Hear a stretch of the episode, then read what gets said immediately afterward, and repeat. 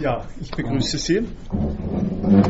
Wir haben durch eine Gunst der Umstände und durch Hilfe Frau, von, von Frau Galise die erste Vorlesung jetzt äh, der Vergangenheit entrissen und in die Gegenwart äh, wieder zugänglich gemacht. Äh, das äh, Tonfile ist ein bisschen geboostert, weil die Stärke der Tonaufnahme nicht so gut war. Also es ist ein bisschen mit Hall und äh, Hintergrundgeräuschen stärker, als wenn es da direkt vorne aufgenommen äh, worden wäre, aber es ist äh, gut verwendbar, äh, denke ich.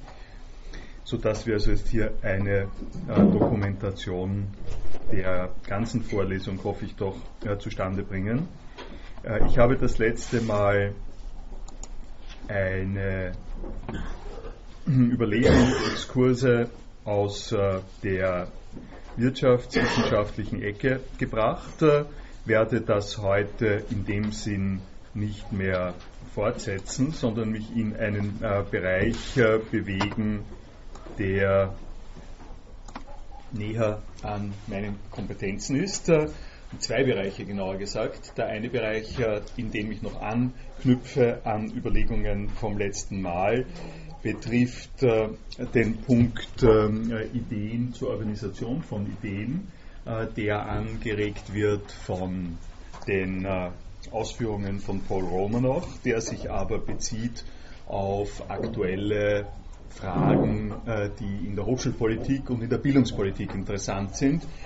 Diese Veranstaltung hier ist die Nachfolgeveranstaltung einer Übung im vergangenen Semester, in dem wir ausführlich im Zusammenhang mit den Studierendenprotesten äh, gesprochen haben über Bildung, Bildungspolitik. Und ich habe mir gedacht, äh, dass das durchaus noch immer ein interessantes Thema ist und dass ich gerne exemplifizieren würde, wie sich äh, Überlegungen von Paul Romer über die Innovation von äh, ähm, wirtschaftlichen, äh, innerhalb von wirtschaftlichen Zusammenhängen, äh, wie sich die sehr direkt in äh, zumindest meinen Alltag auswirken als ein Vertreter der äh, hier an der Universität Wien, äh, Wien lehrenden Personen und auch für sie auswirken, zumindest indirekt, als eine Aussage und eine Information darüber, wie verschiedene Abläufe an der Universität Wien gestaltet sind und eventuell äh, verbessert äh, werden könnten. Das ist der erste Punkt, den ich für heute vorhabe. Der zweite Punkt ist dann, ich habe Sie vorgewarnt, äh, eine dramatische Zeitreise 2500 Jahre in die Vergangenheit. Davon gibt es noch keine Tonaufnahmen. Dafür haben wir erste Fragmente aus dem Beginn der griechischen Philosophie kurz gesagt, äh, Stichwort Parmenides. Äh, und ich werde Ihnen an der Stelle dann, also durch diese Zeitreise vermittelt, vorsetzen, bestimmte Basics der europäischen Philosophie. Warum tue ich das? Weil ich hoffe, Ihnen zeigen zu können, dass ganz einfache Umstände und Verhaltensweisen wie die, die wir jetzt in dem wirtschaftswissenschaftlichen Zusammenhang äh, äh, diskutieren, nämlich äh, über Haben, über Besitz, über Eigentum und alles, was damit verbind, sich verbindet, dass die eine Wurzel in der Sprache haben, die wir sprechen. Und griechische Sprache als indogermanische Sprache äh, verbindet uns an dieser äh, Stelle und es ist sinnvoll, hier beim Griechischen zu beginnen. Und warum beim Griechischen zu beginnen? Da sage ich nun äh, etwas gänzlich äh, Banales für Leute, die aufgewachsen sind, äh, sozusagen in meiner Karriere in Philosophie. Betrieb, die haben immer gesagt gekriegt, und ich weiß nicht, ob Sie es noch immer auch noch gesagt kriegen, ich würde fast ein bisschen zweifeln daran, aber sie haben gesagt gekriegt, die äh, Philosophie überhaupt hängt an der griechischen Philosophie, äh, denn die, das erste Mal, dass das Vokabular, äh, mit dem die Philosophie tausende Jahre gearbeitet hat, geprägt worden ist, befindet sich in der griechischen Philosophiegeschichte. ich habe das immer mehr so aufgenommen und und nicht mich wirklich damit konfrontiert. Was ich heute machen möchte, ist Ihnen sehr deutlich zu zeigen, dass da sehr viel Wahrheit dran ist und dass man damit Gewinn einen Blick auf Sprachstrukturen indogermanischer äh, Provenienz äh, und im Besonderen der griechischen Sprache hinblickt, äh, um zu sehen, erstens mal, äh, wie Philosophie auf den Weg gekommen ist und zweitens, äh, das ist mein äh, enger gestecktes Ziel, zu sehen, wie die Thematik von dem, Besitz einer Idee, dem Haben einer Idee, zurückzuführen ist, äh, äh, analytisch, äh, historisch auf diese Zusammenhänge. Da werde ich also dann ein bisschen bohren. Heute werde ich wahrscheinlich nicht damit zu Ende kommen. Ich werde aber also über Parmenides und Platon in einiges davon sagen, dann in die Geschichte der Philosophie weitergehen, um Ihnen zu zeigen, wie das sich ausgewirkt hat und erst gegen Ende der Vorlesung dann äh, wieder handfest zurückkommen auf äh, die Zusammenhänge im gegenwärtigen Diskussionszusammenhang mit äh, Eigentum, Intellectual Property, wie sich das auswirkt und wie die Debatte, die gegenwärtige Debatte über Geist, das sogenannte geistige Eigentum verfasst ist. Die Ideen zur Organisation von Ideen, die äh, ich jetzt hier zur Grundlage äh, nehme, die schließen an an äh, Überlegungen von Paul Romer in der Richtung, dass gängiges Lehrgut in der Volkswirtschaftslehre, Betriebswirtschaftslehre darin besteht, dass man sagt, es gibt Produktinnovation und es gibt Prozessinnovation. Also die Produktinnovation haben wir das letzte Mal diskutiert äh, am Beispiel der Schnürriemen. Äh, es gibt aber auch Prozessinnovation. Äh, ganz genauso interessant, äh, äh, das ist, um ein äh, naheliegendes Beispiel zu nennen, die geniale Produkt, Prozessinnovation ist der One-Click-Shop zum Beispiel. Ne? Dass man sagt, äh, ja, ich äh, konstruiere jetzt eine Webseite, äh, da brauche ich einmal nur drauf zu klicken und dann habe ich das Ding schon gekauft. Wie viel Zeitersparnis, äh, wie viel günstige äh, Publicity kann damit verbunden werden. Aber das ist natürlich ein bisschen ein banales Beispiel. Sie können sich vorstellen, dass in komplexen betrieblichen Zusammenhängen wenn man draufkommt, dass man Entscheidungsabläufe dass man äh, Informationsabläufe äh, neu strukturieren kann, anders strukturieren kann, dass man die Organisation so umstellt, dass sie zum Beispiel flexibler reagiert auf äh, äh Anfragen und Beschwerden der Kundschaft, äh, dass das einen äh, Prozessvorteil bringt gegenüber der Konkurrenz, dass man damit auch Geld sparen kann, dass man sich damit besser am Markt positionieren kann.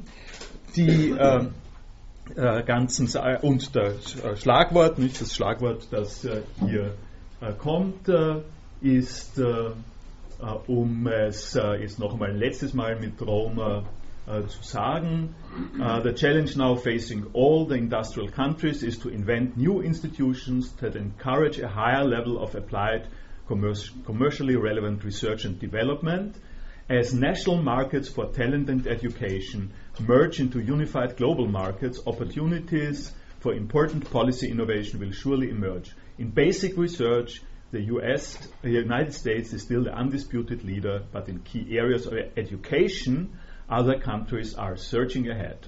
Das äh, betrifft den Punkt, äh, dass man äh, äh durchaus eben auch wirtschaftswissenschaftlich, und da komme ich jetzt äh, in die Schiene der Bildungsdiskussion, auch wirtschaftswissenschaftlich, und das ist das, was in der Lissabon-Erklärung, die Sie vielleicht kennen, äh, als Motivation dahinter ist, draufgekommen ist, äh, dass äh, in der gegenwärtigen Wissensgesellschaft die, ein entscheidender Faktor in der Steigerung der Konkurrenzfähigkeit von Volkswirtschaften darin besteht, dass das nationale Bildungssystem günstig organisiert ist, äh, dass äh, die Workforce, also die Arbeiterinnen und Arbeiter, mit Qualitäten ausgestattet sind, die sie in die Lage versetzen, die neuen Einrichtungen und Erfindungen rasch und flexibel umzusetzen, dass auf diese Art und Weise das äh,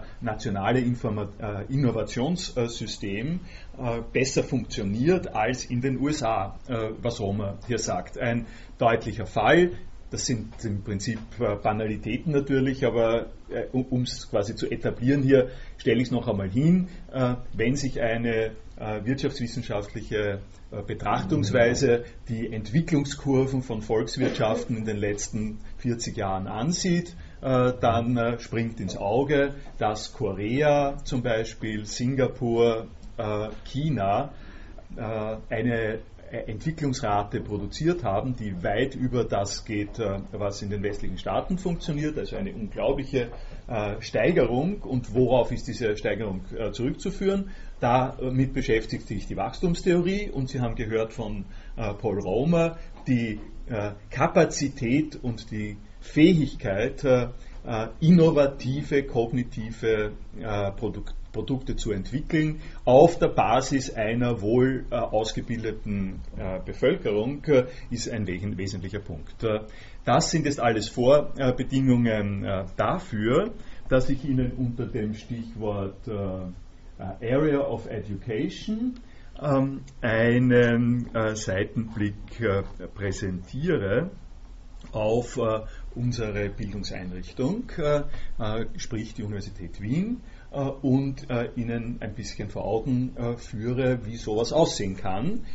denn das ist eine Folge der berühmt-berüchtigten Ökonomisierung, und das sage ich jetzt hier äh, im vollen Bewusstsein um die umstrittene äh, Charakteristik äh, dieses Begriffes, äh, die äh, berühmt-berüchtigte äh, Ökonomisierung der, des Bildungswesens führt dazu, dass Universitäten nicht betrachtet werden wie, ähm, eigentlich ist es ein bisschen schwierig sich vorzustellen, ähm, äh, was äh, jetzt äh, nicht mehr ökonomisch betrachtet wird, aber sagen wir mal wie ein, wie ein kleines Arbeitszimmer, wie ein erweitertes Arbeitszimmer, wo viele Leute um der Wahrheit willen forschen und wo sie die Freiheit ihres Geistes und die Freiheit ihrer Persönlichkeit ausbilden, um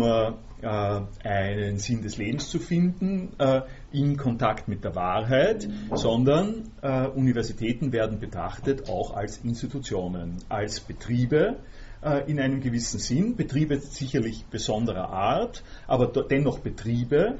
Und zwar der Grund dafür ist, als Betriebe, weil sie in diesem Innovationssystem äh, mit äh, eine äh, Rolle spielen und weil sich der Staat einfach nicht leisten kann, hier kein Geld zu investieren, erinnern sich, was ich Ihnen das letzte Mal gesagt habe, es gibt unter Bedingungen der radikalisierten Konkurrenz, gibt es nicht die Möglichkeit in der Regel die Investitionen, die notwendig sind, äh, um nachhaltige Innovationen äh, zu produzieren, äh, am Markt zu lukrieren. Darum muss man sich fragen, wo kommt das Geld her, das man investieren muss, um eine solche Sache überhaupt auf den Weg zu bringen.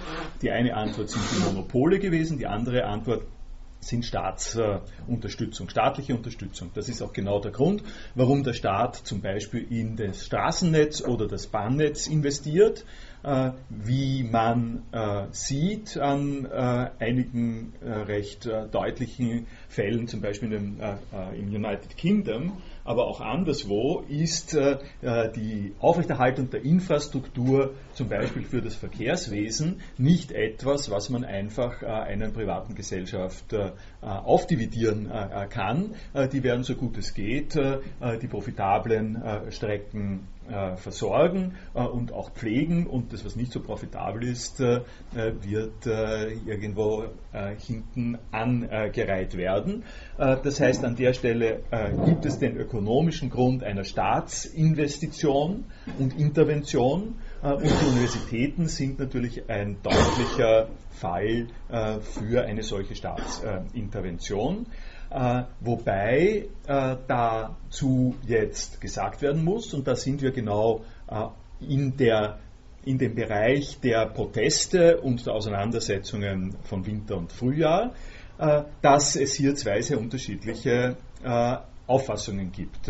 Äh, traditionell ist die Berufsgruppe, für die ich spreche, nämlich Hochschullehrerinnen und Hochschullehrer, eher der Auffassung, dass, das, dass sie sehr wohl ausgebildete, raffinierte und äh, motivierte Facharbeiterinnen sind, die ganz einfach das Geld verdienen, das man ihnen von Staat wegen gibt und dann im Weiteren soll man sie in Ruhe lassen. Ähm, äh, man äh, soll an die Universitäten nicht dran, man soll nicht hinein äh, regieren, man soll die Un Universitäten nicht durch kurzschlüssige Wirtschaftsinvestitionen in irgendeine Weise in eine Richtung drängen, äh, die nur dem vordergründigen Gewinn ähm, äh, sozusagen geschuldet ist. Das ist mehr, das ist sozusagen äh, äh die Konzeption äh, der meisten Hochschullehrerinnen äh, und es ist auch die Konzeption der Studierenden äh, gewesen, die sich auf Bildung und nicht Ausbildung berufen haben. Also wir haben im Winter diese besondere Koalition gehabt, das war auch sehr greifbar, genau an der Universität zwischen den Hochschullehrerinnen und den äh, Studierenden zur Aufrechterhaltung äh, so ein bisschen einer Blase von, Wirtschaft, von, Wir, äh, von wirtschaftsabgewandter Wahrheitssuche gilt für die naturwissenschaftlichen Fächer nur zum Teil, aber äh, das ist ein wesentlicher Bestandteil. Das ist die eine Betrachtungsweise. Die andere Betrachtungsweise äh, ist die Betrachtungsweise der Institution, die uns schon die ganze Zeit äh, sagt, äh, äh, mehr Privat, weniger Staat. Wir wollen äh, vom Staat her nicht einfach als die Onkels erscheinen, die äh, ohne weitere Kontrolle Geldmittel an die Universitäten geben zu deren Verwendung, sondern wir betrachten die Universitäten, wir nehmen sie ernst, wir nehmen sie sogar ernster, als wir bisher sie genommen haben, weil sie in dem nationalen Innovationssystem drinnen sind. Wir formulieren die Lissabon-Erklärung, in der drinnen steht, dass Europa in kürzester Zeit zum weltführenden äh, äh, sozusagen Promotor der Wissensgesellschaft werden soll, durch eine deutliche Anhebung des Gelds für das äh, äh jeweils nationale Universitätssystem. Aber wir wollen damit verbunden auch eine Akzentsetzung. Wir wollen die Universitäten ein wenig an in die Pflicht nehmen dafür, dass sie diese Arbeit der Innovation auch wirklich leisten, sodass man kurz gesagt was sieht für das Geld, äh, äh, dass man sieht, wie innovativ die Universitäten sind. Und Sie können sich schon vorstellen, ich sehe Ihr Lächeln ähm, an mehreren Stellen. An dieser Stelle ist ein Clash vorprogrammiert. Wie innovativ kann ich sein, um Plotin einem Wirtschaftsmanager zu verkaufen? Die Ironie der Sache, äh, sage ich ein bisschen in Klammern, äh, das ist in Wirklichkeit kaum ein Problem. Äh, äh, wenn, also so klug sind die Kulturwissenschaften noch immer, dass es schaffen, den Plutin auch als jemanden hinzustellen, der für das 21. Jahrhundert äh, wichtige Aspekte ähm, äh, mitbringt. da ist gar kein Zweifel. Also ich, wenn, ich, wenn ich 14 Tage dafür Zeit habe, schreibe ich einen Projektantrag, wo jeder sagt, das brauchen wir jetzt unbedingt äh, zur Steigerung des psychischen Wohlbefindens der Bevölkerung, äh, dass sie alle Plutin lesen. Also äh, so, klug, äh, so klug sind die Kulturwissenschaften durchaus, aber, äh, aber man braucht ein bisschen eine Selbstverachtung, sagen wir mal, äh, dazu, sowas zu machen. Das muss man irgendwie äh, mögen. Das muss man im Gefühl haben, äh, so etwas zu machen. Die institutionelle Situation ist eben eine andere, äh, äh dass es da äh, durchaus äh, Friktionen gibt. und das wollte ich Ihnen sagen als den allgemeinen Rahmen, vor dem jetzt so etwas zu sehen ist, wie die Überprüfung von Prozessen innerhalb eines Betriebes, der sich Universität Wien nennt. Das will ich Ihnen äh, kurz äh, vor Augen führen, als ein Beispiel davon, was passiert, wenn diese neuen Organisations- und äh, Wirtschaftstheorien an äh, die Universität äh, kommen, mit dem äh, Ziel, die Universität besser zu organisieren zur Erzeugung dessen, was, was sie erzeugt. Und was, äh, was erzeugt die Universität? Zwei wesentliche Produkte. Auf der einen Seite Wahrheit, auf, die, auf der anderen Seite Akademikerinnen. Das sind die beiden Hauptprodukte, äh, die die Universität äh, hat. Äh, wie die Universität Wahrheit, und ich hoffe, Sie hören die Anführungszeichen dabei, wie die Universität Wahrheit produziert, lasse ich jetzt mal zur Seite. Sie produziert zweitens Akademikerinnen auf eine ganz wichtige Art und Weise. Das ist, abgesehen, also Bachelor ist jetzt schon umstritten, aber seit langer Zeit und im Zusammenhang mit Master- und Doktoratsstudien ist es eindeutig, ist die Universität, sind die äh, Universitäten des Landes die einzigen Institutionen, wo man diese Zettel bekommt, wo drauf steht Magistra äh, oder Doktorin. Äh, das heißt, die Erzeugung dieser Zettel und das, was hinter diesen Zetteln steht, äh, ist äh, ein Hauptgeschäftsgebiet äh, der Universität.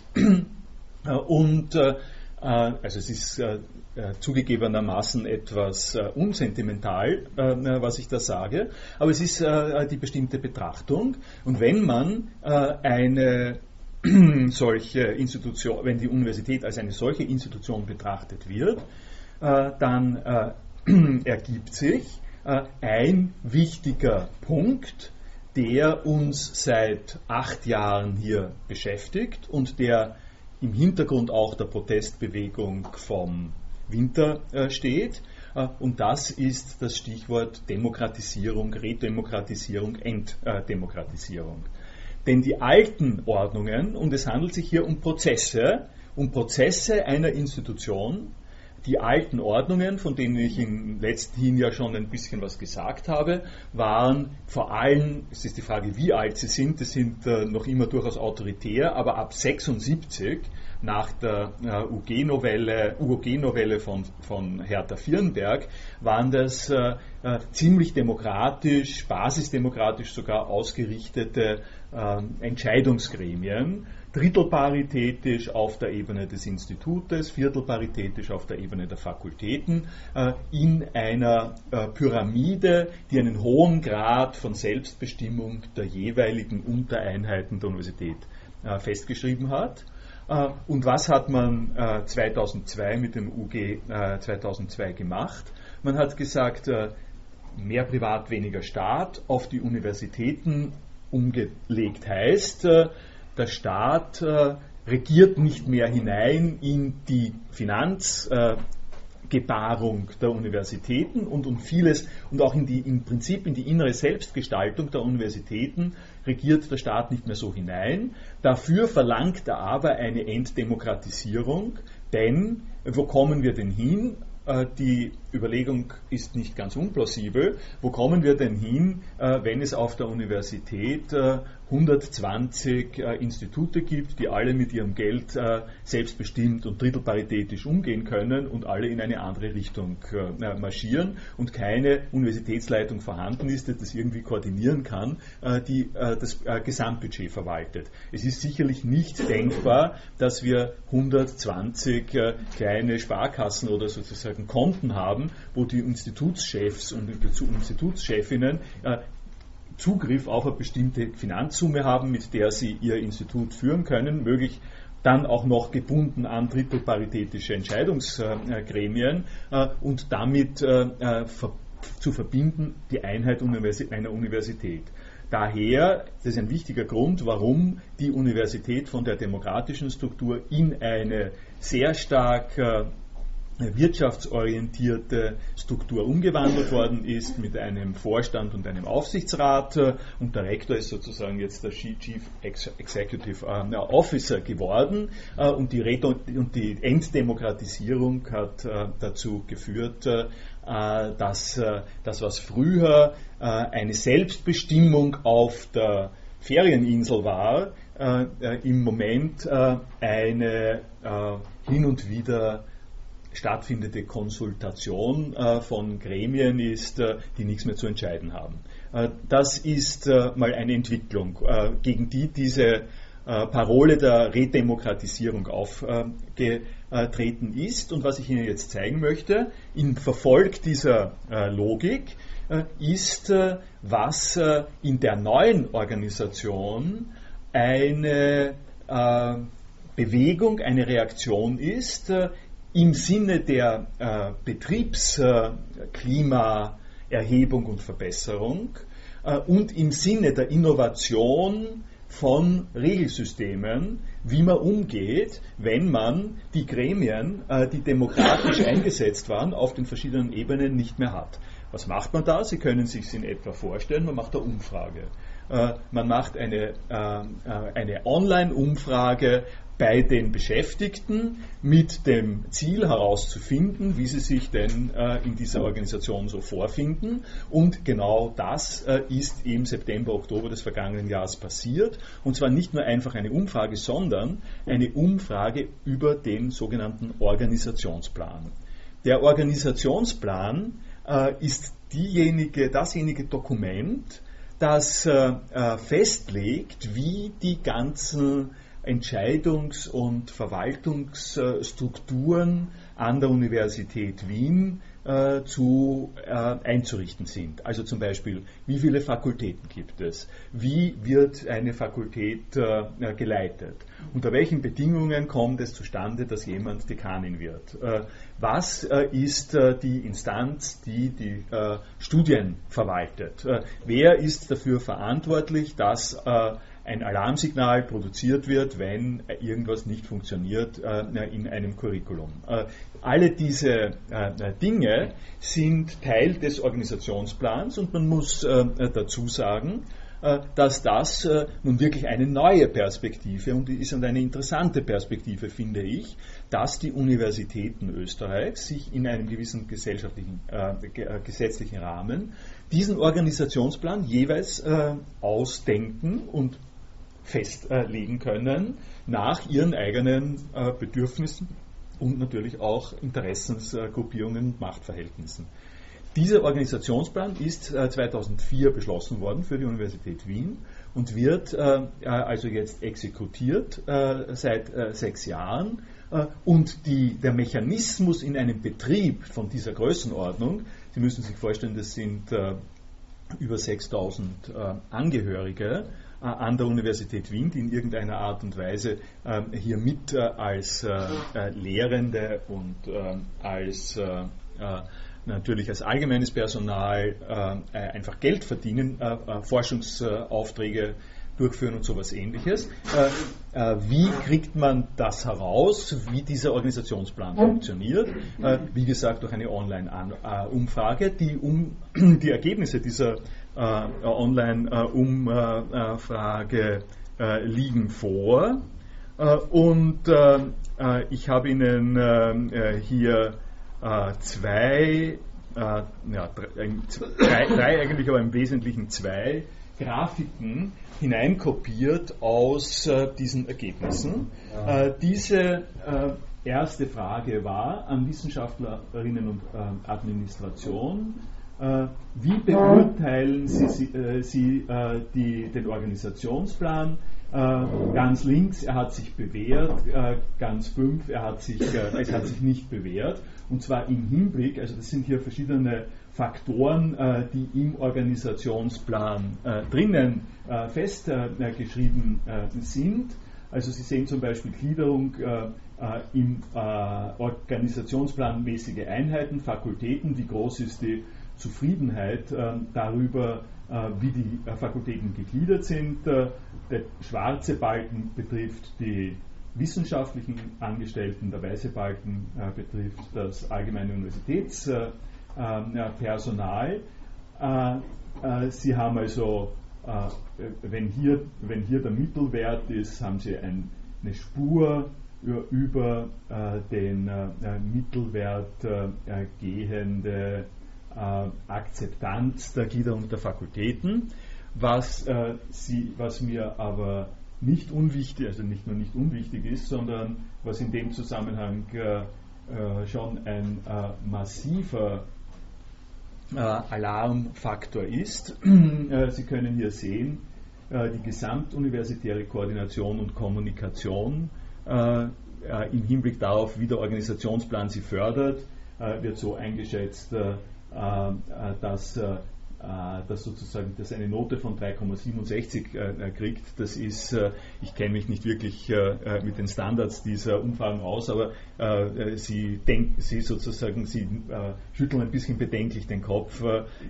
ich habe schon von Leuten gehört, die sagen, bei einem solchen Ergebnis wird der Vorstand große Schwierigkeiten haben, wenn das der Zustand der der Zufriedenheit mit der gesamtuniversitären äh, Koordination und Kommunikation ist. Also ich sage Ihnen eines, wenn Sie so einen Wert kriegen in einer Lehrveranstaltungsevaluation, sind Sie in der nächsten Woche beim Studienprogrammleiter äh, und verlieren Ihren Lehrauftrag äh, mit, mit einiger Sicherheit. Ähm, wenn Sie sich ansehen, wie das ähm, wie, so, wie das sozusagen jetzt hier aufgefächert, das ist dasselbe Diagramm äh, aufgefächert auf äh, bestimmte Personengruppen. Äh, da haben Sie, wie man sich in etwa, wie man etwa erwarten kann, die Institutschefinnen, die sind, wenn das hier, das hier ist die Mitte, nicht? Das, ist, das ist drei hier, die Institutschefinnen sind noch am wenigsten skeptisch. die normalen, das wissenschaftliche andere Personal äh, das wissenschaftlich andere Personal ist, äh, äh, ist besonders, sozusagen ist hier ne? und die am weitesten, die am, am skeptischsten, das, ist, das lässt sich eigentlich interessanterweise sehe ich gerade, das ist inkonsistent, weil es gibt hier es gibt hier Raute, es gibt Dreiecke, äh, es gibt äh, wissenschaftlich anderes, es gibt Leiterinnen, es gibt äh, diese Größe hier gibt es gar nicht rechts. Ne? Also ich habe hab jetzt den Druck, das ist die, das ist die Unterm Weißen, das da? Ja, wenn du Linie folgst, so wie im Bilderbuch, dann siehst du die Treffer aufeinander. Die da, die beiden, okay. Gut, ist, äh, also es ist ein, äh, mein Punkt ist, Sie können es sich ein bisschen studieren, Sie können es ein bisschen studieren. Äh, der Punkt ist, das ist wirklich kein äh, äh, sinnvolles Ergebnis, also kein vertretbares Ergebnis. Äh, äh, ich habe selbst, äh, um das hier zu äh, sozusagen einfach zu dokumentieren und zu erwähnen, in einer Senatssitzung den Rektor darauf aufmerksam gemacht, dass es ihm in zwei Amtsperioden nicht gelungen ist, die Einschätzung so zu verändern, die Sachen, die ich ja zum Teil durchaus auch mit einer gewissen Sympathie und mit einem gewissen Verständnis hier äh, vortrage, über die Änderung der Zeiten an die Universität so zu vermitteln, äh, dass man äh, akzeptiert, wohin das, wohin das geht. Ich will aber da jetzt hier keine äh, großen. Äh, ja. Was ist ganz konkret gemeint unter gesamtuniversitärer Kommunikation? Was ist konkret gemeint unter gesamtuniversitärer äh, Kommunikation? Gut, da müsste man natürlich jetzt, wenn ich das ganz präzise beantworten wollte, müsste man äh, schauen, was war die Frage, die dem im äh, Fragebogen entspricht. Äh, ich werde es bis zum nächsten Mal nachtragen. Gedacht ist einfach im Prinzip, dass sich die dass sich quasi die einzelnen Instanzen der Universität, sprich die Fakultäten, die Studienprogrammleiter, die Subeinheiten und das, die Universitätsleitung dass die richtig miteinander kommunizieren, dass der Informationsfluss äh, läuft. Das heißt, dass die Leute, die an der Universität arbeiten, auch wissen, was in nächster Zeit geschieht und warum es geschieht. Ähm, äh, und dass sie den Eindruck haben, sie können mit ihren Schwierigkeiten äh, gesamtuniversitär gehört werden. Äh, und es gibt Mechanismen, die äh, äh, sozusagen auftretende Probleme auffangen, aufgreifen und so koordinieren, dass äh, man damit umgeht. Ist damit auch gemeint zum Beispiel die Organisation der Hörsäle? Äh, nein, nein. Und, und, Organisation der Hörsäle ist, dann, äh, ist sicher nicht gemeint. Äh, äh das, ist, das ist eher die Funktion der SPL, des Studienprogrammleiter und der Subeinheiten. Hörsaal, Hörsaalorganisation nicht. was ähm, also die Funktion der Hörsäle ist wenn man das jetzt nimmt, was Sie sagen, natürlich schon auch eine gesamtuniversitäre Koordinationsfrage. Äh, ich nehme die Frage auf und weise sozusagen auf die Schwierigkeiten auch nochmal hin, mit, der man da, mit denen man da zu kämpfen hat, auch sozusagen leicht äh, ähm, äh, leicht apologetisch äh, für die Universitätsleitung.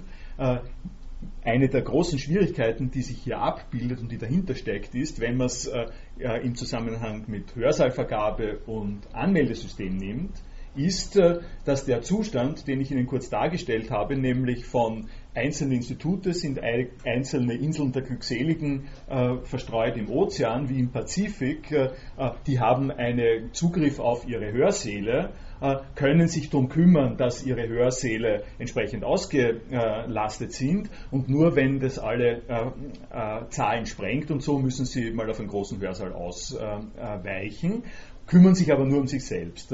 Das ist ein Zustand, der sehr, sehr lange stattgefunden hat und der dazu geführt hat, ich weiß das genau, wie es am Institut für Philosophie zum Beispiel mit diesem Hörsaal gelaufen ist, äh, dass die Tendenz natürlich die war, äh, ach, du kommst von der Geografie, na, na, na, von der Geografie äh, brauchen wir hier niemanden, die sind so schlampig oder, oder was immer. Das heißt, es stehen die Hörsäle leer ähm, im Institut für Philosophie oder in irgendwelchen anderen Instituten, nur deswegen, weil die Leute, die hier über die Hörsäle wachen, äh, ängstlich oder defensiv oder sonst was sind und die nicht den, äh, zur Verfügung stellen, äh, die äh, sie brauchen könnten. Also es ist einfach äh, wirtschaftlich gesehen eine Ressourcenvergeudung. Äh, unter dem Druck von mehr Studierenden, unter dem Druck eben aber auch von höher, größerer Zugänglichkeit und Transparenz ist es verständlich, dass die Universitätsleitung sagt, na, bis auf kleine Hörsäle, äh, äh, für die wir das sozusagen offen lassen, wollen wir ab einer gewissen Größe von Hörsälen das zentral machen, weil es gibt nicht wirklich einen Grund, äh, dass im nächsten Stock die Leute sich in einen Hörsaal ähm, äh, schlagen und erschlagen, wenn im unteren ähm, äh, Stock der Hörsaal äh, frei ist und oder nur die Hälfte der äh, Studierenden den Hörsaal äh, benötigt. Das ist verständlich. Wir kommen aber an der Stelle, da komme ich sozusagen genau jetzt auch auf die Prozessinnovation, äh, wir kommen dorthin, äh, dass wir dass wir zur Kenntnis nehmen müssen und dass wir in der Universität Erfahrungen machen damit, dass diese Prozessinnovationen, die zum Beispiel auf erhöhte äh, digitale, äh, vernetzte Administration, auf einen höheren, genau, äh, höheren Zugriffsfaktor einer Zentrale hin tendieren, auch ganz erhebliche negative Seiten haben, weil dann, um es an dem Hörsaalbeispiel zu nehmen, weil Sie es gerade gesagt haben, weil dann so etwas passiert wie die Hörsäle werden ausgebucht von 9 Uhr bis 10 Uhr, von 10 Uhr bis 11 Uhr, von 11 Uhr bis 12 Uhr und die äh, Software hat äh, keinen Platz dafür, dass ein Hörsaal, äh, in dem 250 Leute sitzen, äh, ungefähr fünf Minuten braucht, bis die Leute rausgehen, äh, fünf Minuten äh, braucht, bis das gelüftet wird und fünf Minuten braucht, ähm, bis die neuen Leute wieder da drinnen sind. Das ist nicht vorgesehen gewesen. es ist schlicht nicht vorgesehen ähm, gewesen und, ähm, und hat dazu geführt, dass äh, dass sich, also ich, ich weiß das äh, in der Philosophie gerade gerade nicht, aber in der Wirtschaft, gerade in der Wirtschaftswissenschaft interessanterweise, von da weiß ich es von Augenzeugenberichten, dass sich die Leute einfach nur äh, sozusagen unterstessen haben, äh, um es äh, informell zu sagen, äh, damit sie rechtzeitig dort reinkommen, weil die Lehrenden sind um die Zeit beraubt worden, die sie äh, die, die ihnen nicht zugestanden äh, worden ist bei dem Wechsel der Hörsäle. Und warum? Weil die Hauptinst weil, weil äh, würde ich einmal vermuten, die Leute im ZIT oder wer immer das programmiert hat, äh, die Idee von äh, Contempore äh, noch nicht gecheckt haben und das auf einer Institution wie der Universität Wien. Wie sollen sie es auch? Ich meine, wenn ich jemanden von der HTL zum Programmieren äh, des Hörsaalsystems engagiere, äh, dann kann ich von dem nicht verlangen, äh, dass er weiß, was Contempore ist.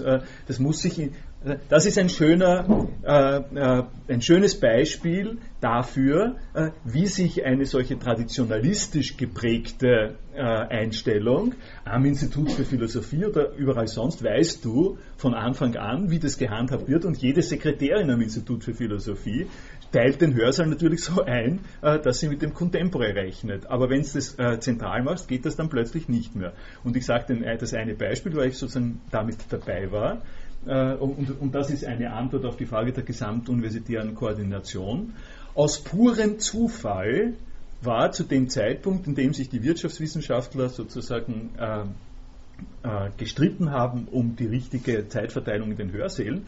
Aus purem Zufall war ein Mitglied, ein Professor der Wirtschaftswissenschaftlichen Fakultät, Vorsitzender des Senates, äh, und damit ein äh, Mitglied eines Gremiums, wo sich einmal in zwei Monaten der Rektor, alle Vizerektoren, der Leiter des äh, zentralen Informatikdienstes, der Leiter Dienst, äh, die Leiterin von der Dienstleistungseinrichtung äh, äh Studien- und Lehrwesen, äh, der Vorsitzende des Senates, äh, die beiden Betriebsratsvorsitzenden und so zur allgemeinen Koordination treffen.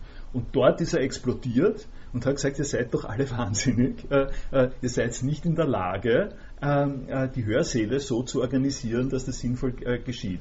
Dazu braucht es quasi die gesamte Firmenführung, äh, die zusammengeht, äh, äh, um darauf hingewiesen zu werden. Das ist der Hintergrund, warum die gesamtuniversitäre Koordination und Kommunikation so schlechte Werte hat. Ähm, ich glaube, war ein bisschen eine ausführliche Antwort, aber sie bringt, bringt ein bisschen was davon her. Und jetzt will ich Ihnen aber, damit äh, damit das äh, noch ein bisschen äh, griffiger wird und nicht einfach nur in eine sozusagen hauptsächlich nur Kritik geht, noch ein bisschen deutlicher machen, wie das Sie betrifft, mich betrifft und Sie betrifft, in der Herstellung von Akademikerinnen. Bitte hören Sie immer die Anführungszeichen dazu. Also in der äh, in dieser Funktion der Universität statt Herstellung von Akademikerinnen, äh, sagt man sinnvollerweise, äh, in der Gestaltung, von, Gestaltung und Durchführung von Curricula. Äh, wie werden Akademiker, Akademikerinnen ähm, ausgebildet? Äh, indem man ihnen vorschreibt einen Gang durch äh, das Studium, äh, und äh, festlegt, was sie wann unter welchen Bedingungen äh, tun müssen.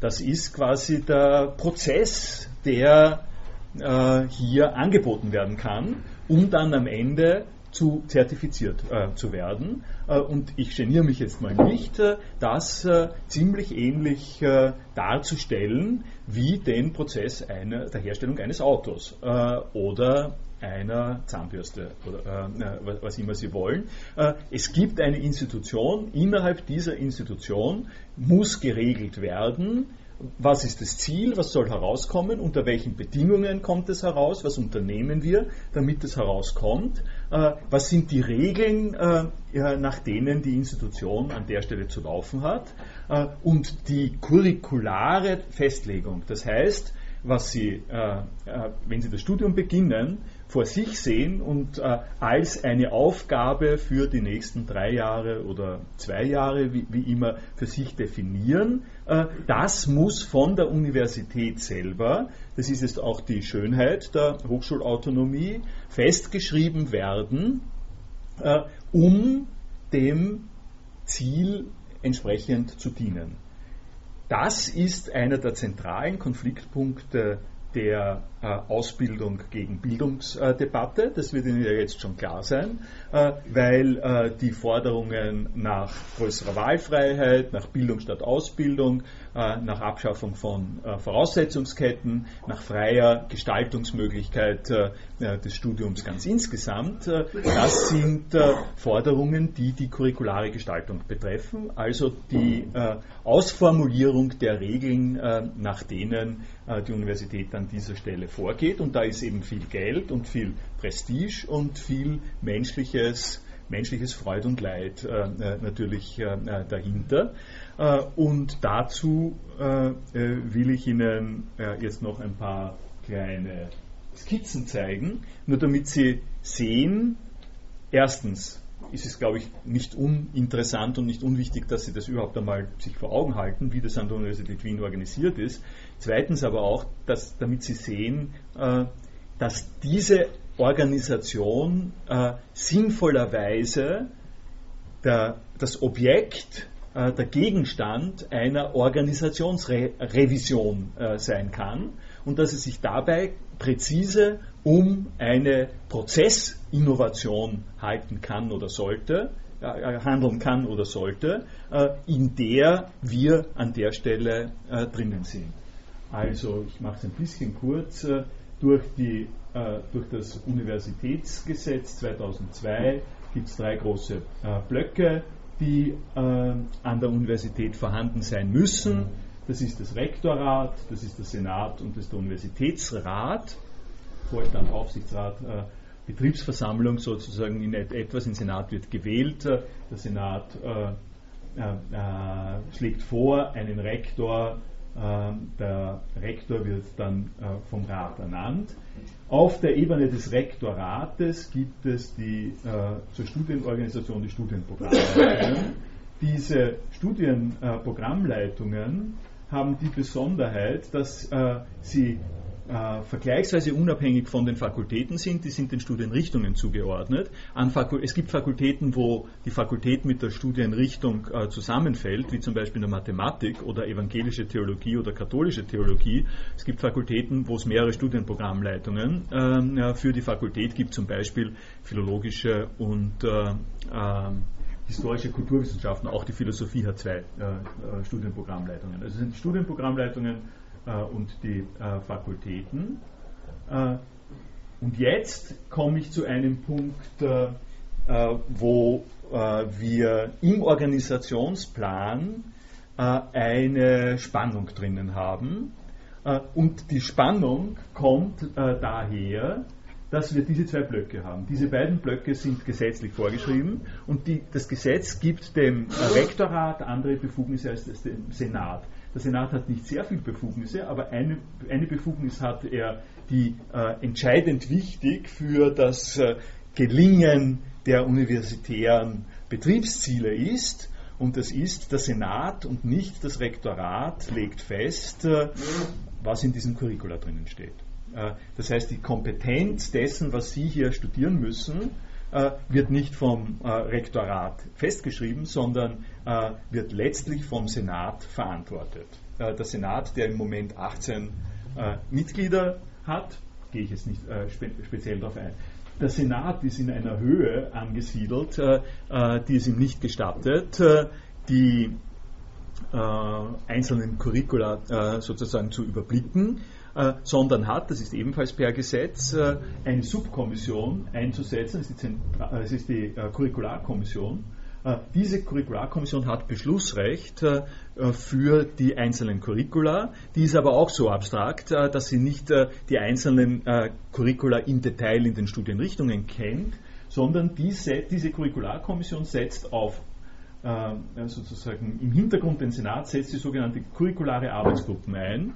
Diese curricularen Arbeitsgruppen sind äh, äh, angesiedelt auf der Ebene der Studienrichtungen. Das heißt, dort setzen sich Leute eines Institutes zusammen, schnapsen sich den äh, Inhalt der Curricula aus, schicken das, was sie da äh, ausgeschnapst haben, an die äh, Curricularkommission und äh, lassen das vom äh, Senat approbieren. Sie sehen auf den ersten Blick, weil äh, ich ja die Farbgebung so gewählt habe, äh, dass es hier zwei unterschiedliche Stränge gibt, äh, die eine, der eine Strang ist die administrative Verwaltung durch die Studienprogrammleiter, das zweite, der zweite Strang äh, ist äh, die inhaltliche Bestimmung der Curricula äh, über die Achse des Senates. Und Sie können sich mit ein bisschen äh, bösartiger Fantasie natürlich vorstellen, was an der Stelle schon an Schwierigkeiten angelegt ist. Äh, Im Prinzip ist es so, dass der Senat äh, auf dieser Achse Inhalte von Curricula beschließen kann, ohne dass ihm jemand äh, dreinredet, äh,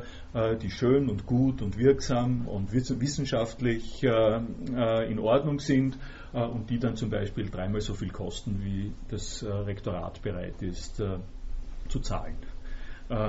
Das heißt, das, was hier passiert und was hier, hier, hier, ist, hier läuft das Geld. Ja, das, das ist sozusagen die Achse, wo das Geld läuft äh, und die Achse, wo die Administration läuft. Äh, diese beiden Sachen sind gesplittet, was daher kommt, dass diese beiden Machtblöcke vom Gesetz her auch schon äh, selbst gefordert sind.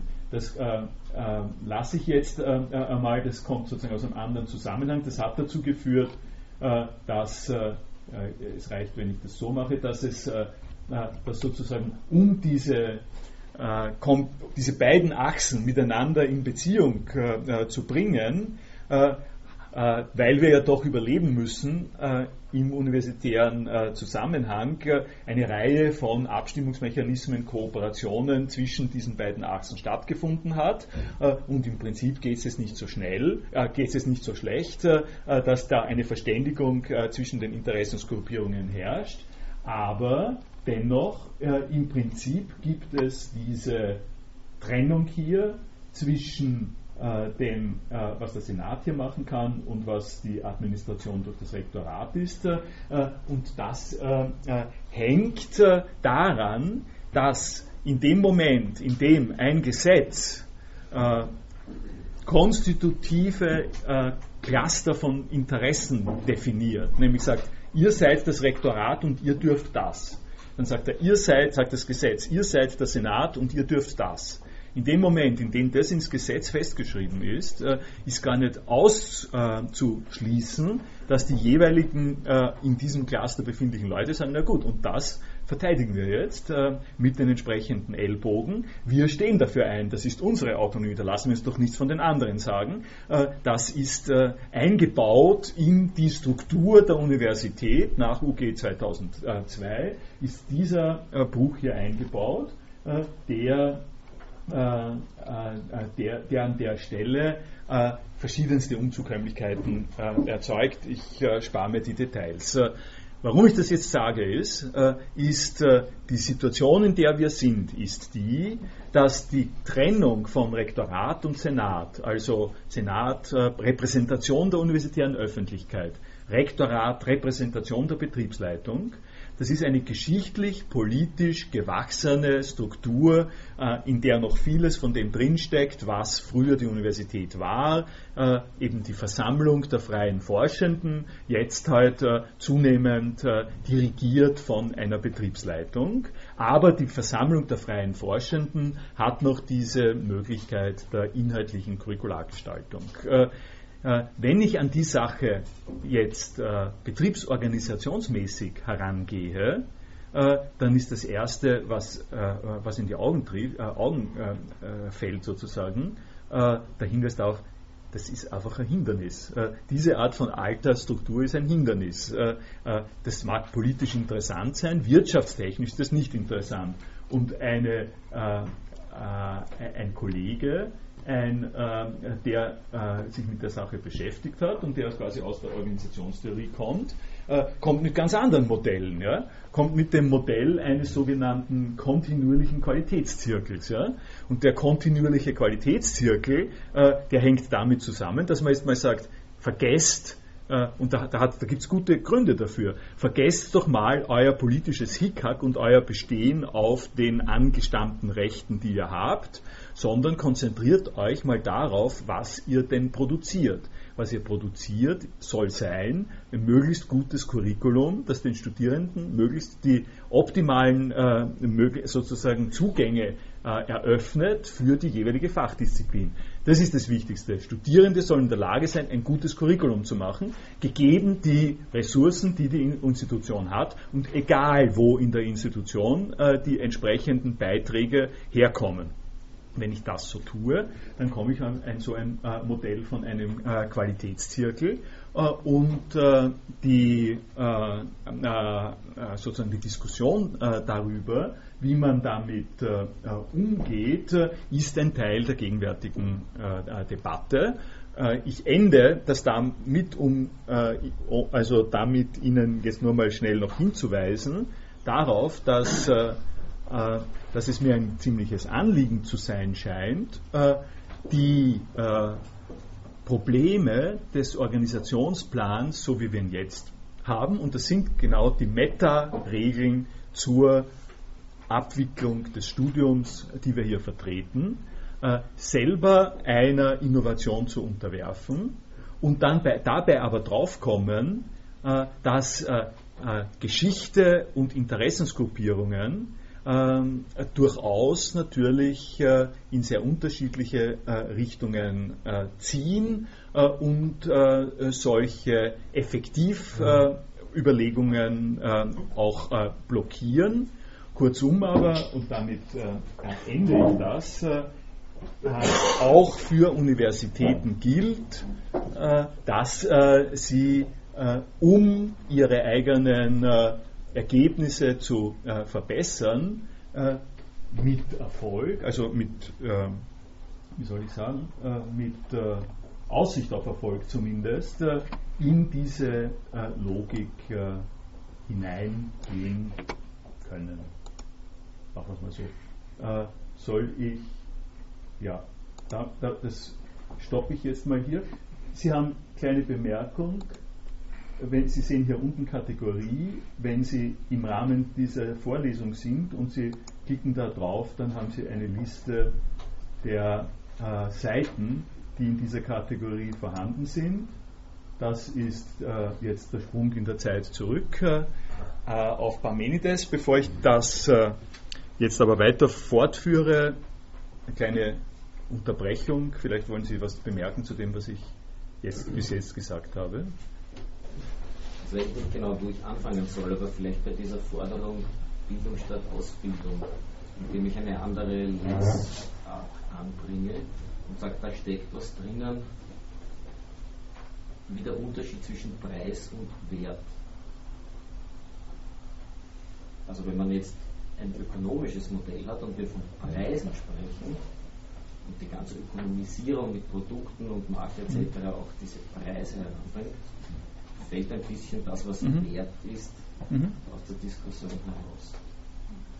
Jetzt gehen wir weiter und nehmen aus der Beobachtung einfach ein paar der Beispiele, die gebracht sind. Ich fange an mit Paul Rohner und es waren drei besonders wachstumsreiche Staaten, Korea, Singapur, China, die ja ganz besondere Staaten sind, wenn man so möchte. Und wenn wir dann zu den Griechen kommen, was mit der Demokratie ist dort jetzt nicht so ganz das zentrale Anliegen, wenn ich das mal so sagen darf. Ja? Dasselbe Mechanismus für Wachstum scheint jetzt in der Universität zu greifen. Das heißt, es wird aufgegeben, der Wert des Demokratischen aus einer ökonomischen Gesinnung heraus, weil der Preis, und das meine ich jetzt, für diesen Wert nicht mehr bezahlt werden kann. Ist das sozusagen die richtige Logik. Fragezeichen. Ja? Und in den Protesten, die sich da drinnen stellen, ja, kann man noch nicht sagen, dass es wirklich eine Auseinandersetzung zwischen Preis und Wert ist. Weil ich würde auch in Frage stellen, dass das Produkt ein bestmögliches Curriculum ist. Weil für mich als Studierender geht es nicht um das bestmögliche Curriculum, sondern um die bestmögliche Lebenschance, die ich durch diese Ausbildung erwerben kann. Und da ist das Curriculum bei weitem nicht das einzige Kriterium und damit also ein ganz wichtiges Kriterium, aber nicht das einzige. Ja? Also da gibt es Soft Skills, die kann man ins Curriculum tun, da gibt es Alumni und Netzwerke und andere Sachen, die man auch hineintun kann. Also es gibt ganz viele Größenordnungen.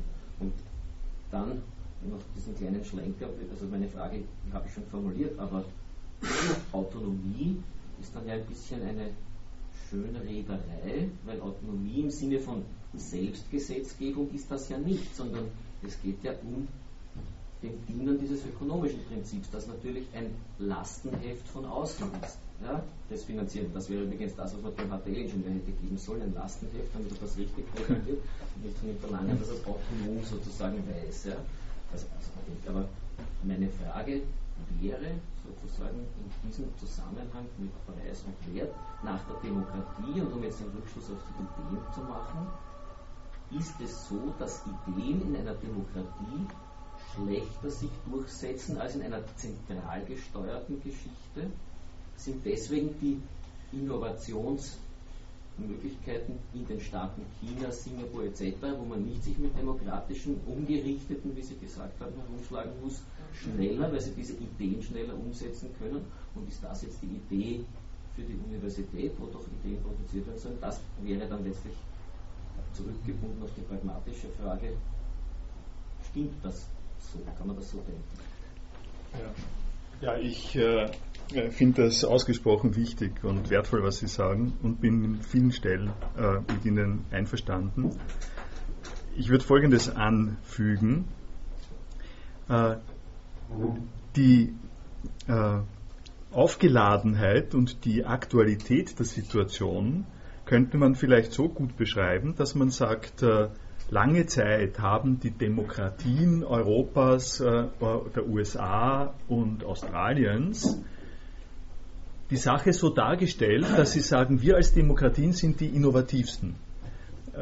Wir sind, weil wir die freie Zirkulation äh, der Ideen befördern, weil wir nicht repressiv sind, weil wir nicht diese stalinistischen und anderen äh, asiatischen Produktionsweisen, sagt der Karl Marx, haben. Äh, wir sind die Bombe, wir sind die explosiven Leute äh, und das hat gestimmt. Äh, äh, also äh, wir kennen das 20. Jahrhundert. Ich meine, im 20. Jahrhundert, wir sind die Bombe, ist leider nur allzu äh, wörtlich zu nehmen.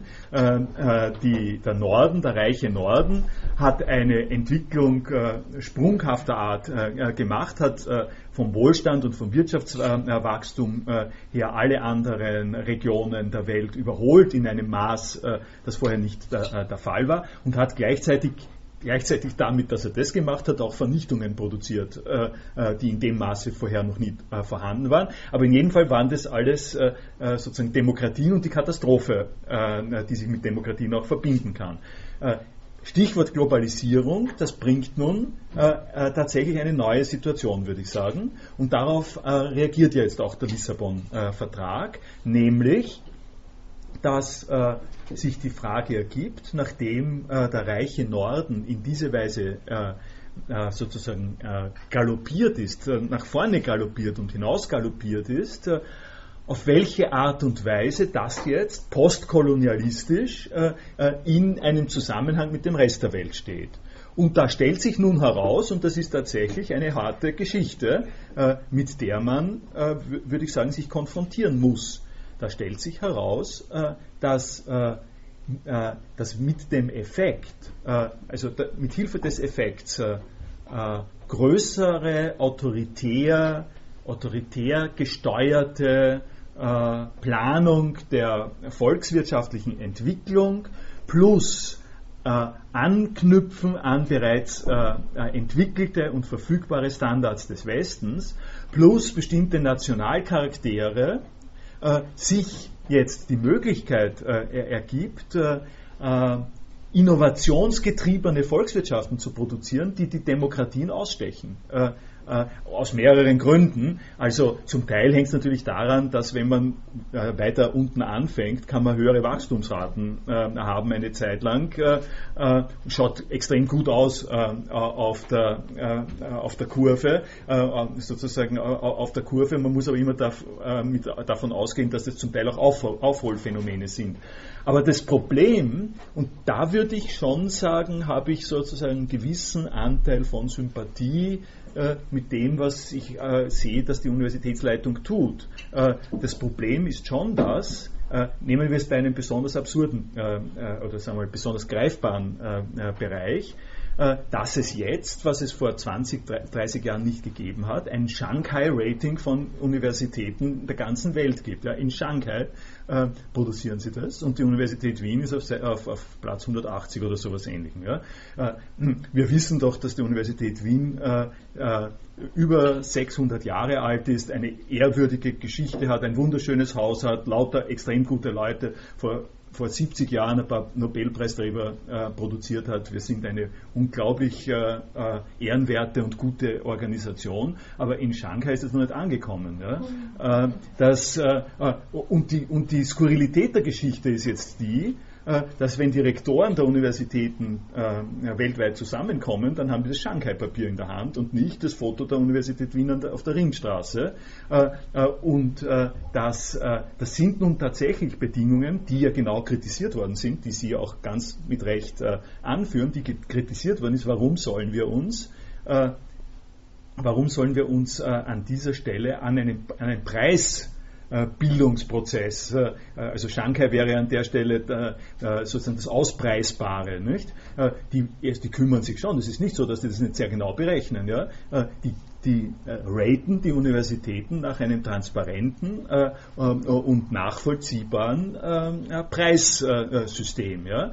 äh, der Wert der Universität Wien, äh, den äh, werden Sie damit jetzt nicht erfassen. Und ich habe mich jetzt ein bisschen lustig gemacht über den Wert der Universität Wien und bin aber, ähm, also der Wert der Universität Wien hat sowas hat etwas damit zu tun, was man nicht bezahlen kann. Ja? Also in ein, und, und es ist nicht so, dass dieser Wert nicht einen Effekt hat und es ist auch nicht so, dass der Wert nicht aufrechtzuerhalten ist äh, ähm, äh, und dass ich, äh, nicht nur ich nicht sagen würde, sondern dass es durchaus viele Leute gibt, die kommen einfach gerne nach Wien, um an der Universität Wien zu studieren, auch wenn die dort unten äh, ist, vergleichsweise weiter unten. Die werden nicht so gerne nach Shanghai ähm, äh, fahren, sondern durchaus auch ähm, äh, sozusagen Österreicher, äh, die äh, sehen einen Wert der Universität Wien. Nur dass äh, wir da in einer Auseinandersetzung drin sind, wo Bildung und Ausbildung nicht wirklich äh, äh,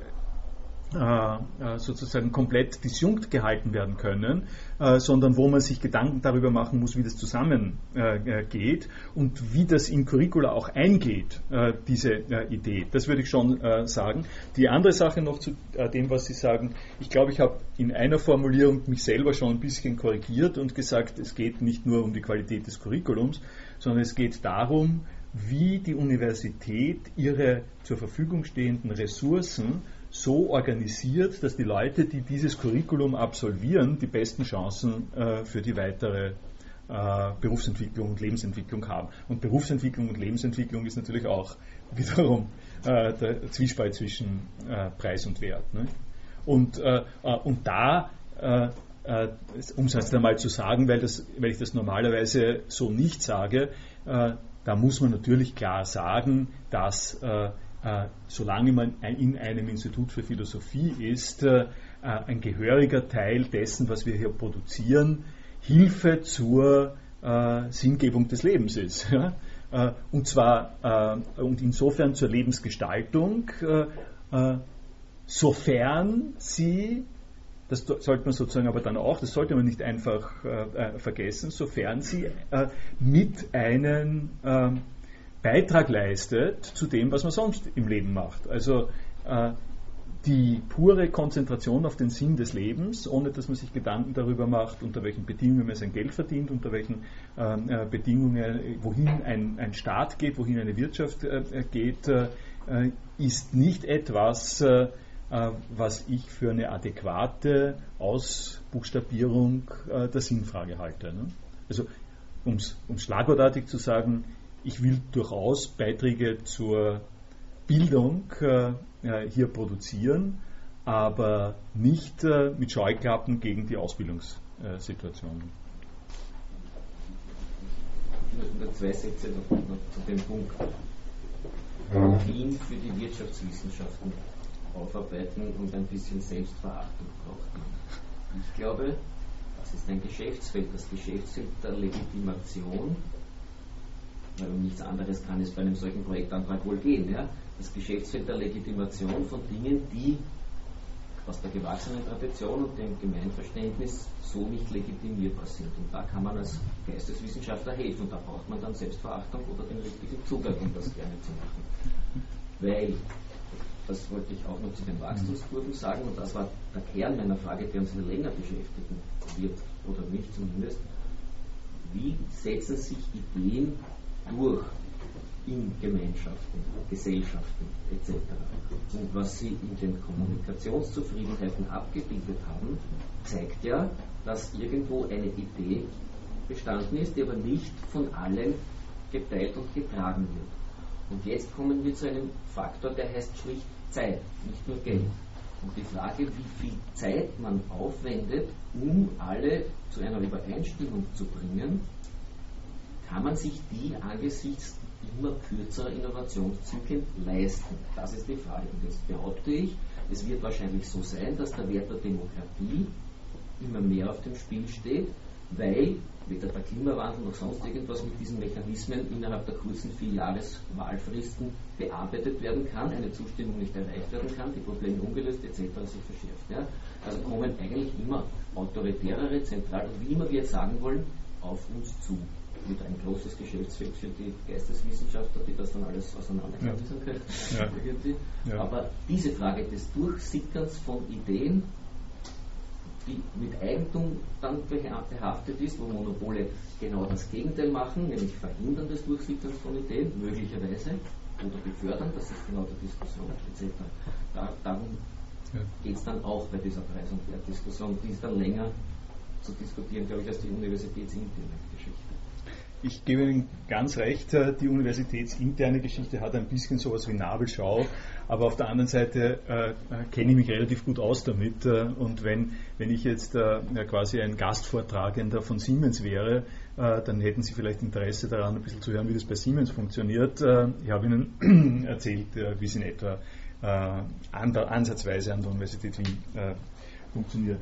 Äh, ich werde die, äh, ich danke nochmal sehr für die äh, Beiträge.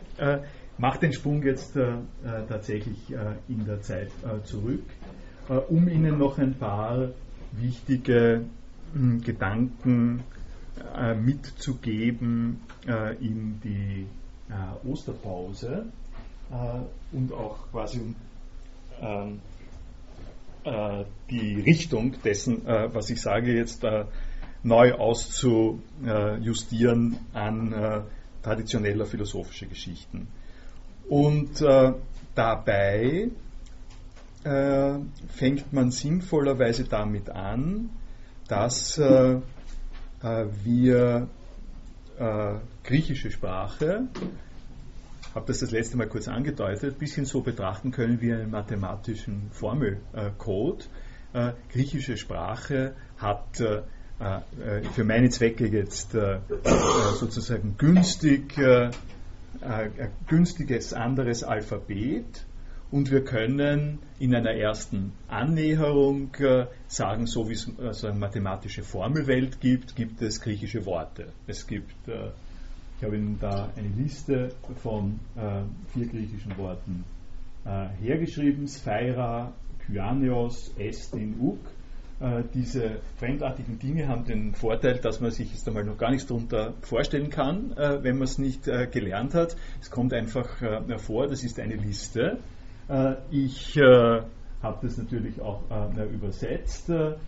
Sphaira ist Ball, Kyanios ist blau, Estin heißt ist, Uk heißt nicht. Und wir können auf dieser völlig elementaren Ebene äh, sozusagen mitschreiben, können, äh, können einfach, wenn wir zum Beispiel eine Inschrift versuchen zu entziffern, herausfinden, wo fängt ein Wort an, wo hört ein äh, Wort auf, äh, oder wenn wir einen zerschnipselten äh, Papyrus äh, finden, können wir dort die einzelnen Worte definieren. Das unterscheidet sich auf eine entscheidende Art und Weise von einer anderen äh, Form äh, mit Sprache umzugehen. Und äh, diese andere Form mit Sprache umzugehen ist nicht äh, Worte hintereinander zu fügen, sondern Sätze zu bilden. Äh, ein äh, Satz, der mit Hilfe dieser Worte gebildet werden kann, ist zum Beispiel Sphaira Lagos Estin.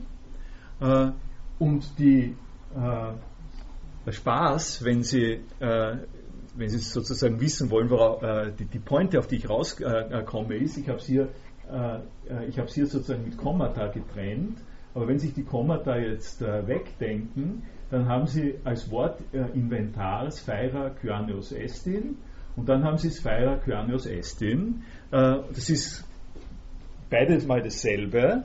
Das ist aber äh, nur dasselbe in der Ansehung. Äh, das, was ich Ihnen gerade erklärt habe, geht dahin, dass das überhaupt nicht in keiner Weise dasselbe ist. Äh, zwischen Ball, Komma, Blau, Komma ist, Bau, Ball, Komma ist, Komma, Blau und ba Ball ist blau, ist ein entscheidender Unterschied.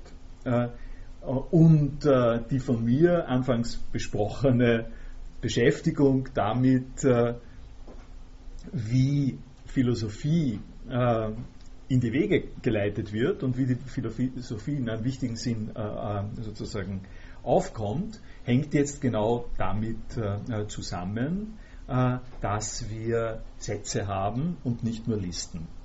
Weil äh, wir äh, mit Sätzen, und zwar Sätze, äh, Sätze jetzt äh, in einem Sinn, der nicht einfach der grammatikalische Sinn von Satz ist, äh, also Satzgegenstand, äh, äh, Prädikat und ein Punkt danach, sondern die Funktion von Sätzen und die, von simplen Sätzen, sagen wir mal so. Und es ergibt sich die Frage, was ist die simpelste Funktion von Sätzen im Unterschied von Listen? Listen können zum Beispiel auch äh, Wörterbuchlisten sein nicht? oder Enzyklopädie-Eintragslisten sein.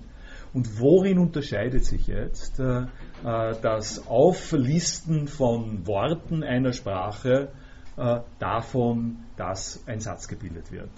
Sie können sich äh, auf eine einfache Art und Weise auch mit äh, äh, mit äh, Ausländersprachen vorstellen. Also wenn ich in Frankreich bin oder wenn jemand aus Jugoslawien, aus dem Ex-Jugoslawien in Österreich ist, äh, dann gibt es diese interessante Beobachtung zu machen, dass ich in Frankreich Worte so halb hilflos französische Worte produziere und hintereinander sage, wie Vin, Blue, Vin Blue äh, 5, äh, 5 Euro und ich kann nichts anderes als Worte, Worte hintereinander äh, führen. Aber was will ich? Ich will dem natürlich nicht die Unfähigkeit meiner französischen Aussprache demonstrieren äh, oder sowas ähnliches. Ich will auch mit ihm nicht einen, ein Trainingsprogramm, wie spreche ich das besser ausmachen, sondern ich möchte ihm vermitteln, dass ich diesen Wein kaufe, dass ich diesen roten Wein äh, kaufen möchte. Wie ich ihn das standardmäßig äh, vermittle, ist nicht über Wortlisten, sondern die Wortlisten sind sozusagen nur ein Appell äh, dazu, dass er hinter meinen hilflosen Wortlisten doch bitte den Satz äh, äh, äh verstehen möge. Und was versteht er, wenn er den Satz, äh, äh, wenn er, wenn er den Satz versteht? Er versteht, dass ich einen Zusammenhang herstellen möchte zwischen dem, worauf ich mich mit Wein und äh, worauf ich mich mit 15 äh, Euro äh, beziehe. Nämlich er versteht, dass ich einen Wein um 15 Euro kaufen will und nicht den um 35 Euro oder sowas ähnliches.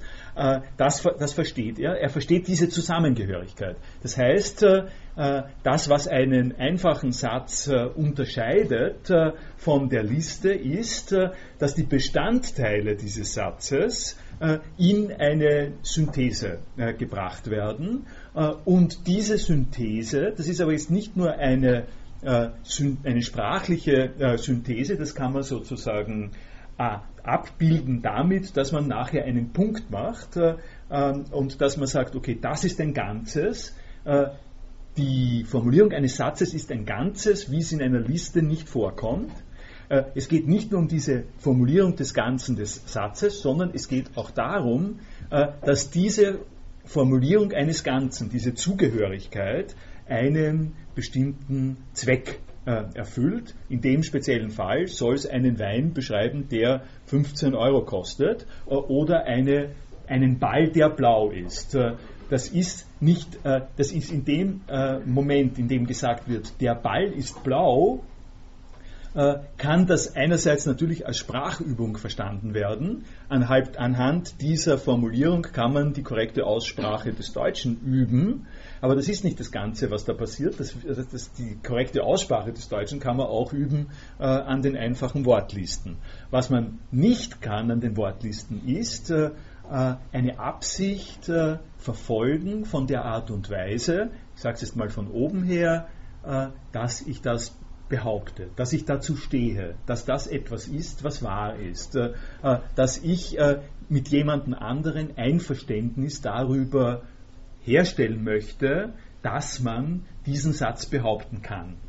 Das ist eine der elementarsten Funktionen der Satzbildung in einer Sprache, dass wir die Dinge, mit denen wir uns, die Dinge, äh, auf die wir uns mit Hilfe der Satzteile beziehen, nicht nur einfach nebeneinander auflisten, sondern in eine Synthese bringen äh, zum Beispiel eine Eigenschaft äh, einem Ball zuschreiben und diese Synthese nicht nur formulieren, sondern das Bestehen dieser Synthese behaupten. Eine, äh, äh das, das ist der Zweck des Behauptungssatzes. Äh, dieses äh, Sphaira Kyaneos Estin ist also eine Zuschreibung einerseits, die äh, Satzbildung statuiert eine Zugehörigkeit von dem Kyanos äh, äh, zu dem Sphaira und sie statuiert eine Zugehörigkeit. Äh, äh, das heißt, diese Zugehörigkeit äh, wird in einen Kommunikationszusammenhang gesetzt.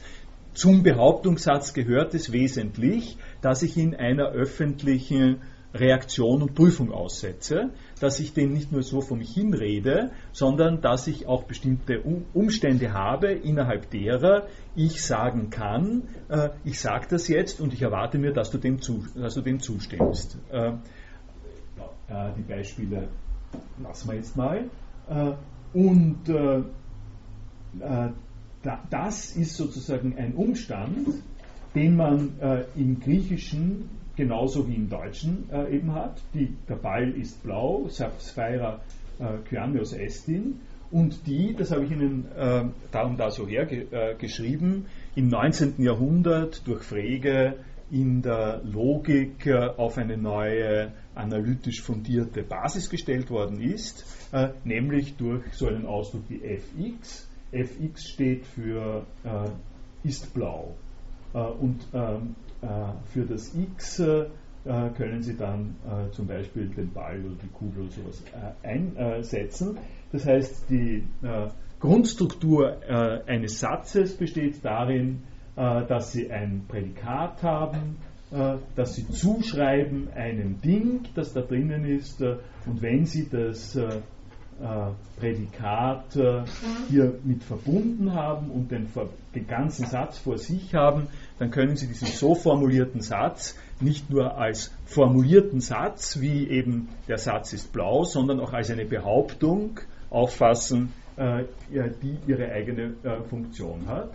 Äh, um es also äh, hier äh, kurz vorweg äh, zu nehmen, Sie haben eine Funktion des Zusprechens und ja, das geht natürlich erst, da muss ich doch noch das vorhin, das habe ich geglaubt, ich spare mir das, aber das kann ich mir nicht sparen. Äh, ich habe Ihnen da jetzt sozusagen ein bisschen was über Prädikation äh, gesagt äh, und ich muss Ihnen zweitens was über Negation sagen.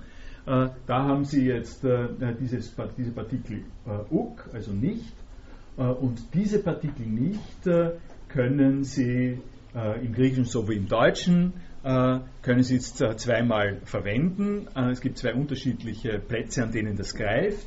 Das eine ist, hier haben Sie den Satz, Speira Kyanius Estin, und dieser ganze Satz wird negiert.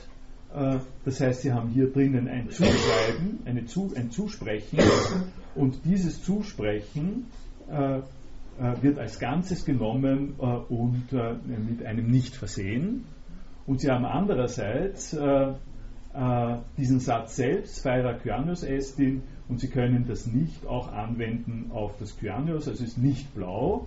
Dann haben Sie den Satz als Ganzes, der jetzt noch eine Behauptung ist, äh, der aber kein Zusprechen, äh, Kyanios Estin, sondern ein Uk Kyanios Estin, ein Absprechen ist. Äh, das sind äh, äh, die beiden Funktionen. Was ich Ihnen jetzt da gezeigt habe, ist sozusagen elementare Logik äh, der äh, Prädikation einfacher Sätze innerhalb von einfachen Sätzen, äh, geschnitten mit der Negation, die an dieser Stelle auch eine Rolle spielen kann. Und das ist jetzt der Punkt, wo man hier zusehen kann, äh, wie das systematisch zusammenhängt. Äh, gehen wir von innen nach außen. Äh, das Zusprechen und das Absprechen sind, das ist jetzt eben freudianisch notiert, Phi A und Non-Phi A. Das ist ähm, blau sein, blau, die Kugel ist blau, die Kugel ist nicht blau. Diese beiden Sätze kann man formulieren. Das ist auf der Ebene der äh, äh, der Formulierung einer Zugehörigkeit.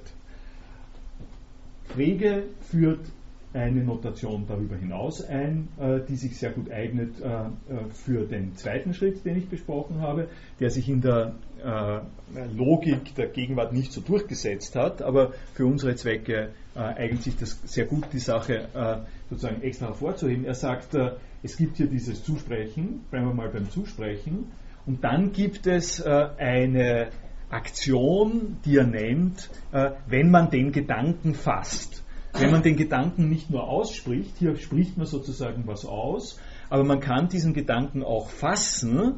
Das heißt, man nimmt den zum Gegenstand, man fasst diesen Gedanken, die Kugel ist blau, und dann behauptet man ihn. Und das hier ist der äh, berühmte phrygische Behauptungsstrich, der, der, setzt sich zusammen aus diesem Strich und dem, dieser Vertikalen, das ist der Behauptungsstrich. Und für Frege ist das hier die Behauptung, dass P der Fall ist. Also wird B, B, wird behauptet äh, und dieses P hat in der Regel äh, zunächst einmal als erste diese Struktur. Wenn man in, reinschaut in den Satz, äh, dann enthält dieser Satz eine, ein Zusprechen.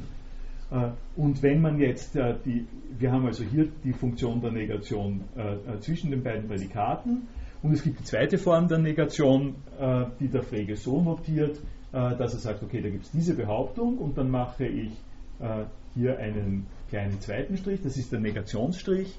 Äh, dieser Negationsstrich bedeutet, dass ich,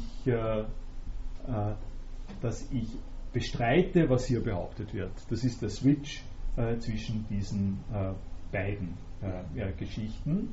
das ist also und, und, die, und die Schwierigkeit, also ich glaube, das ist relativ, äh, das ist re relativ klar, es sind zwei verschiedene Orte, an denen Zusprechen, Behaupten und das Negieren äh, davon stattfindet. Wichtig wird es jetzt, und da nähere ich mich dem, äh, was beim Parmenides das Problem, äh, Problem sein wird, und das Problem beim äh, Parmenides, äh, zu dem komme ich jetzt nicht, damit fange ich das nächste Mal an. Äh, das Problem beim Parmenides äh, wird sein, dass der auf eine Art und Weise Folgendes sagt, er, äh, Sie können es weiter unten auf der Seite dann schön nachvollziehen, er, sei, er sagt, Parmenides sagt, was du, was du sozusagen sagen darfst, ist, du darfst behaupten, das Zusprechen, dass etwas ist, und äh, du darfst behaupten, das Zusprechen und du darfst bestreiten, das Absprechen. Du darfst behaupten, dass etwas so ist und du darfst bestreiten, äh, dass etwas nicht so ist. Aber, sagt der Parmenides in diesem ganz frühen Ding, was du nicht darfst, ist, äh, du darfst nicht äh, bestreiten, dass du etwas zusprichst. Also du darfst nicht bestreiten P, du darfst nicht P bestreiten und du darfst nicht Non-P behaupten. Er nimmt diese beiden Funktionen nimmt auseinander. Ähm, Sie können das hier unten, hier, hier, hier sind die Texte. Also was Sie dürfen, ist behaupten und zuschreiben, bestreiten und absprechen. Ähm, äh, was sie nicht dürfen, ist bestreiten und zuschreiben und absprechen. Das ist äh, für die ganze Philosophiegeschichte äh, ein extrem provokativer und schwieriger Zusammenhang gewesen, auf den Platon dann auch noch weiter eingegangen ist. Platon, damit ich es ein bisschen motiviere, Platon hat im Sophistes, wo er eine lange Passage darüber hat, worum es sich bei Ideen handelt, was Ideen sind und wie man Ideen zu verstehen hat, hat er diese Passage begonnen mit einer Kritik an Parmenides, an diesen äh, Behauptungen von Parmenides.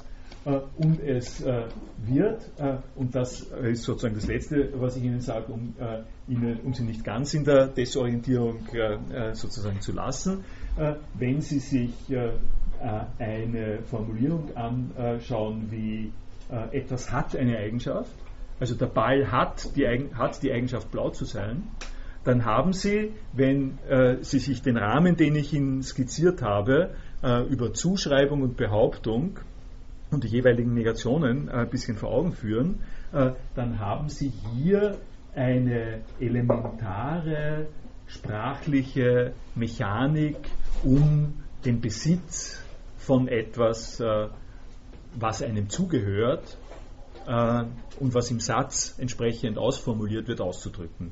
Das heißt, der, der sprachliche Ursprung des Besitzes, des Habens, be, äh, befindet sich an dieser Stelle, des, äh, an der Stelle, äh, an der äh, wir von dem Wortinventar in die Satzsynthese kommen. Und die Satzsynthese wiederum ist definiert äh, durch diesen Rahmen von Prädikation und Negation.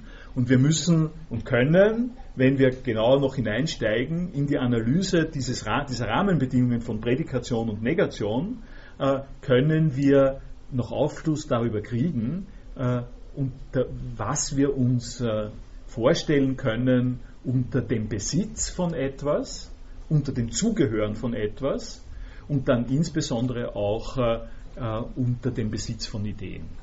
Ich hoffe, ich habe Sie ein bisschen neugierig gemacht und äh, wünsche Ihnen schöne Ostern.